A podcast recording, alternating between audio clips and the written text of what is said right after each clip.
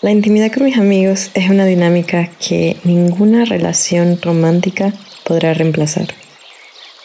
Nunca me siento más segura que cuando estoy en una habitación llena de verdaderos amigos. La empatía que sostienen estas relaciones descansa suavemente en cada mirada, cada abrazo, cada consejo. Nos reflejamos y también nos recordamos mutuamente nuestro poder. Creamos los espacios que nuestros corazones nunca tuvieron, pero siempre necesitaron.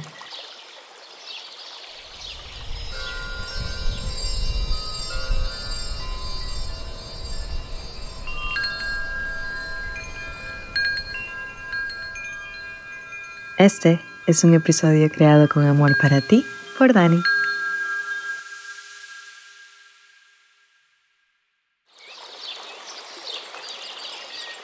¿No te pasa que sientes que no mantienes buenas relaciones en tu vida?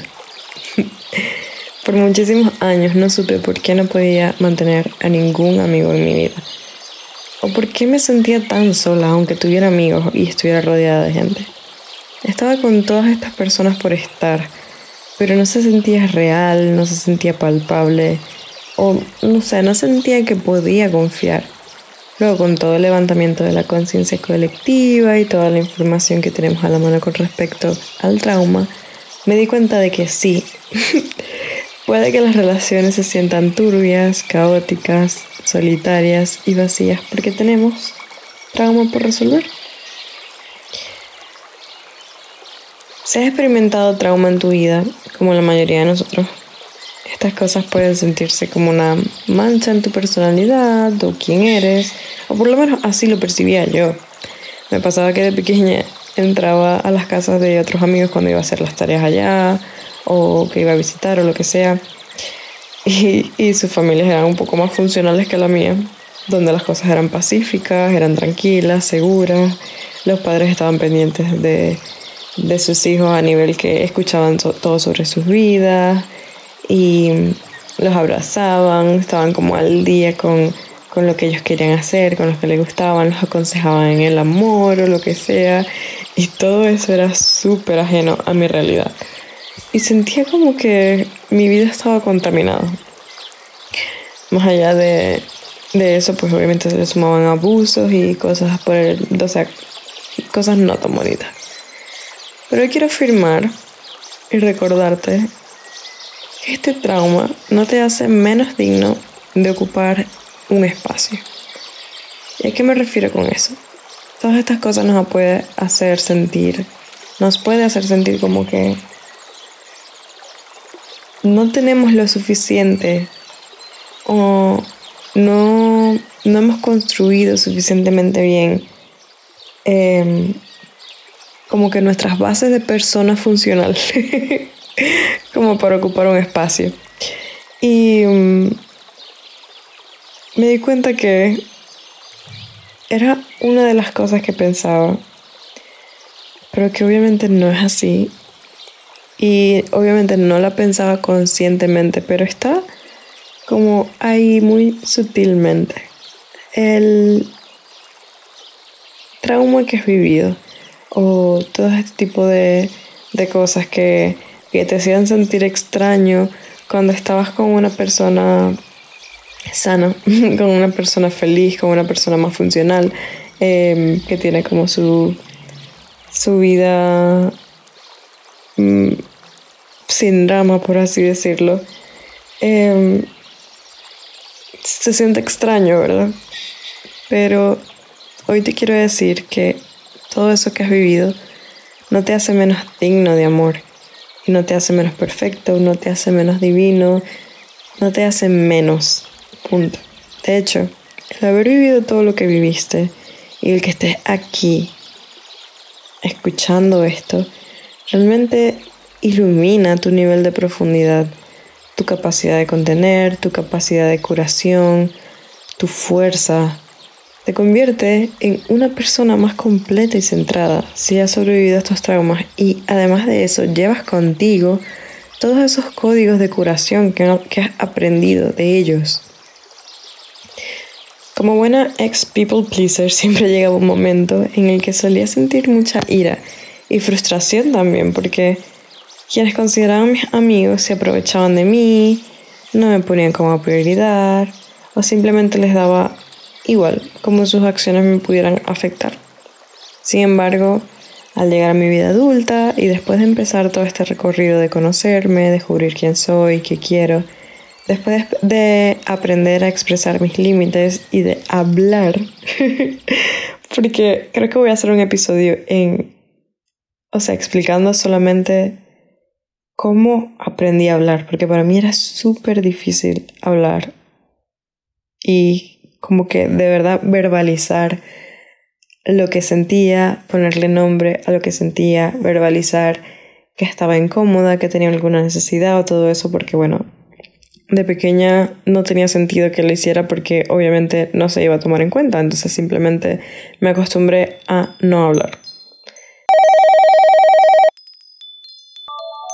Hola, hola, esta pausa es para darle un aplauso a nuestro sponsor de hoy, yo.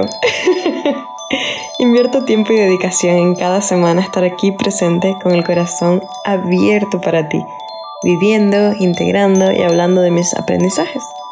Me alegra cada vez que recibo un mensaje diciendo que he ayudado a alguien de cierta forma. Y me gustaría que si sientes que este podcast ha sido valioso para ti de alguna forma, le dieras un review, un comentario, lo compartieras o hablaras sobre palabras abrazos a alguien especial para ti. Eso me ayudaría muchísimo con todo este tema del algoritmo para decirle a estas plataformas que a la gente de hecho le importa. Gracias y te quiero mucho. Te voy a dar unos segundos para que vayas y hagas alguna de estas acciones y volvemos con el episodio.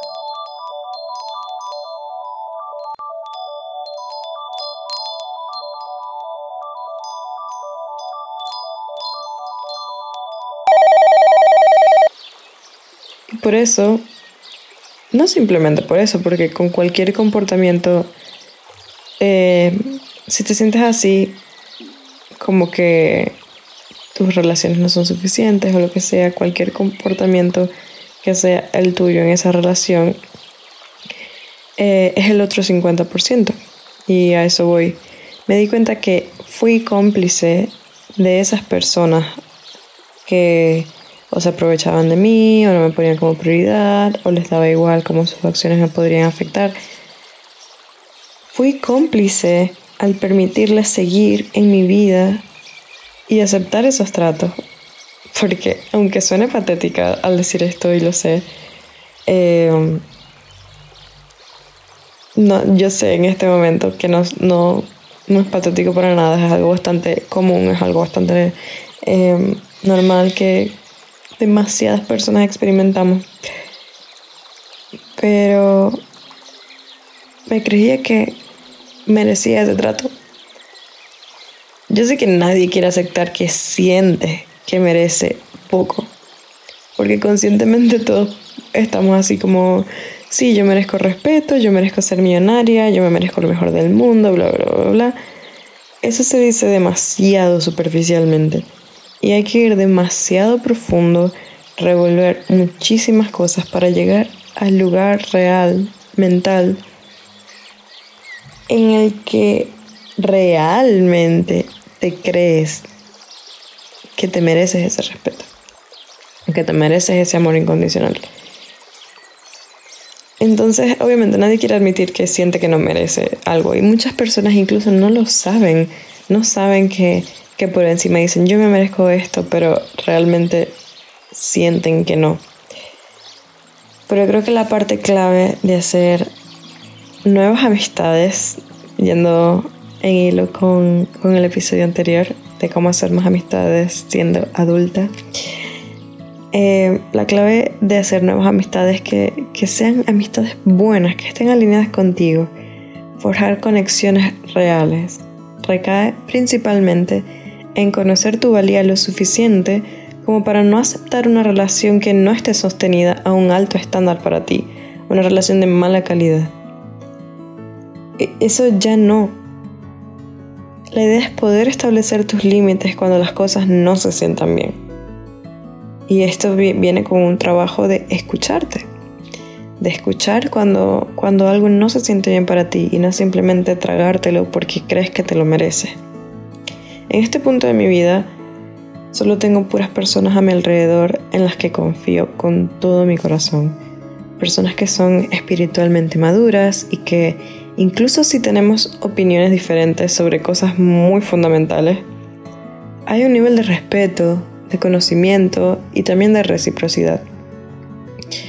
Porque me niego a tener cualquier relación que no refleje eso. Porque, ¿qué estamos haciendo realmente si no puedo confiar en ti?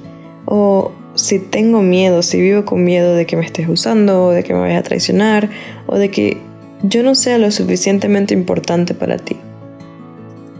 No quiero tener ninguna paranoia de que alguien me va a traicionar de alguna forma o de que estoy dando más de lo que me están dando a mí. En este tipo de relaciones que tengo ahora hay menos reactividad, hay más responsabilidad y más espacio para el crecimiento y también para conversaciones abiertas sobre desacuerdo. Porque aunque queramos creer que llega un momento en el que todo está bien, entre comillas, lo único que cambia es cómo reaccionamos a las cosas.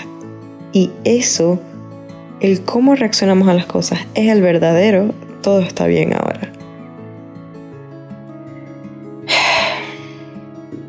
Cuando pasamos mucho tiempo con una persona, inevitablemente ambas sombras se van a chocar. Esto es inevitable.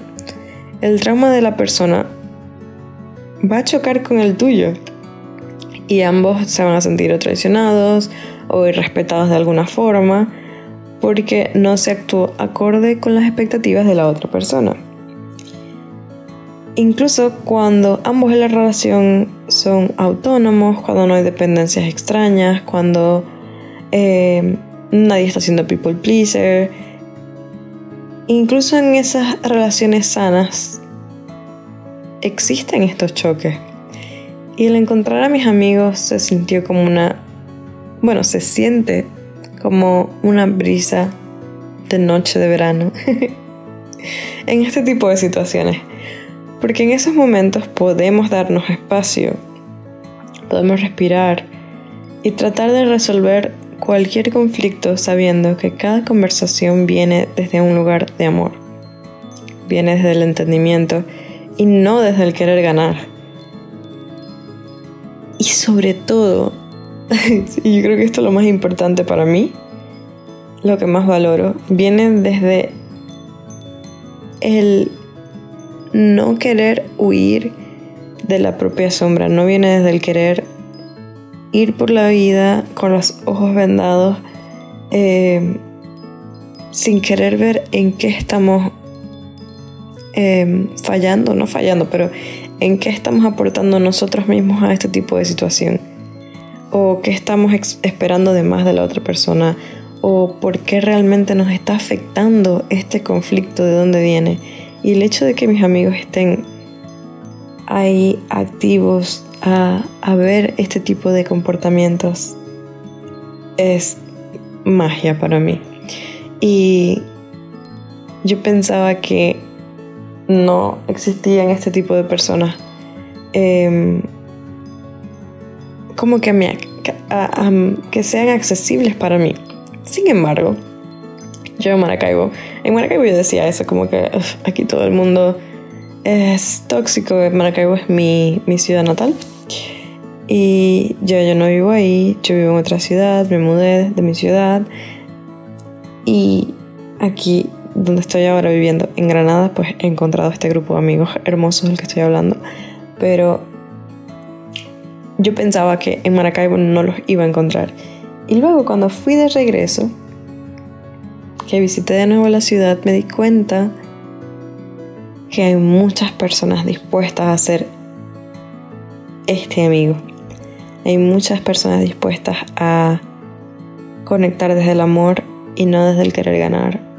Y hay muchas personas dispuestas a ver su propia sombra. Así que no es el lugar, realmente eres tú como persona quien atrae este tipo de relaciones que siempre están en cualquier lugar del mundo, siempre van a haber personas alineadas a una a la versión de ti que se, que se quiere más y que ha trabajado ese merecimiento.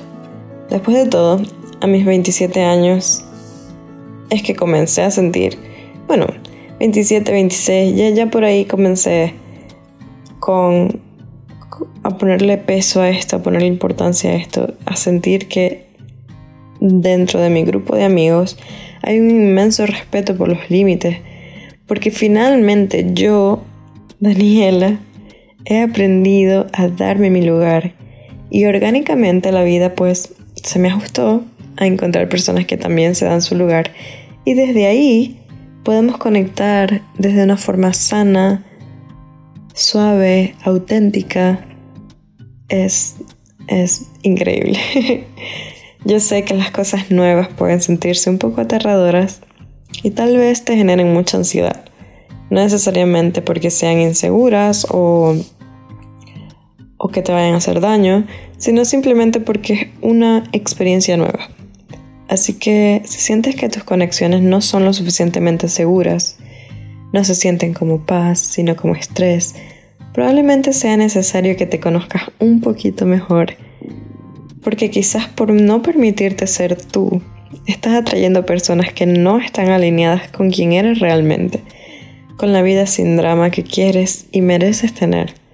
Estas amistades fueron atraídas por la versión de ti que aún carga todo ese equipaje, todos esos traumas, que siente que no merece amor, que no merece respeto. Y ese es un respeto que, que realmente sí te mereces, pero no significa que eso tenga que durar para siempre toda esa situación caótica o, o el sentirte tan solo, eso no tiene que durar para siempre. Y tampoco tiene que ser modificado abruptamente de un día a otro. Créeme que por el simple hecho de sanar, el simple hecho de empezar a escucharte, nada más, simplemente empezar a escucharte, te hará más compasivo contigo mismo y automáticamente te hará tomar decisiones más amorosas contigo y encaminarte a una realidad en donde tus amistades también se sentirán incondicionales y deliciosas, así como una brisa fresquita en una noche de verano.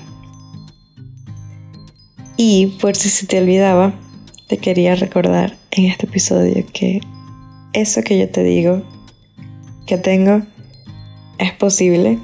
Yo hace poco, no hace tanto, llegué a conseguirlo y te quiero recordar que te lo mereces, que nunca es tarde para empezar, que el paso más difícil es empezar. y de nuevo, que te lo mereces, te mereces ese amor incondicional en tus amistades. Sentirte a salvo, sentirte visto, sentirte escuchado, sentirte amado, sentirte abrazado. Así que gracias, gracias, gracias, gracias, gracias por estar aquí y darme ese espacio en tu vida para decirte esto. Y espero que, que te sirva de ayuda. Shout out a David Lee por la música que estás escuchando en este momento. Este ha sido todo el episodio de hoy.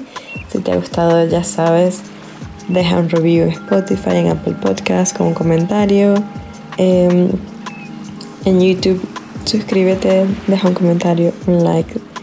Me ayudaría mucho si compartieras el episodio o hablaras a algún amigo sobre este episodio porque también se puede, you know, sanar junto con tu amigo y, hacer un trabajo en equipo. Y eso me ayudaría mucho con todo este tema del algoritmo. Ya sabes, eh, ya lo dije en el espacio de, el sponsor de este episodio, o sea, yo. y nada, te quiero, gracias por estar, gracias por ser. Nos escuchamos en el próximo episodio, el próximo domingo. Un beso, bye.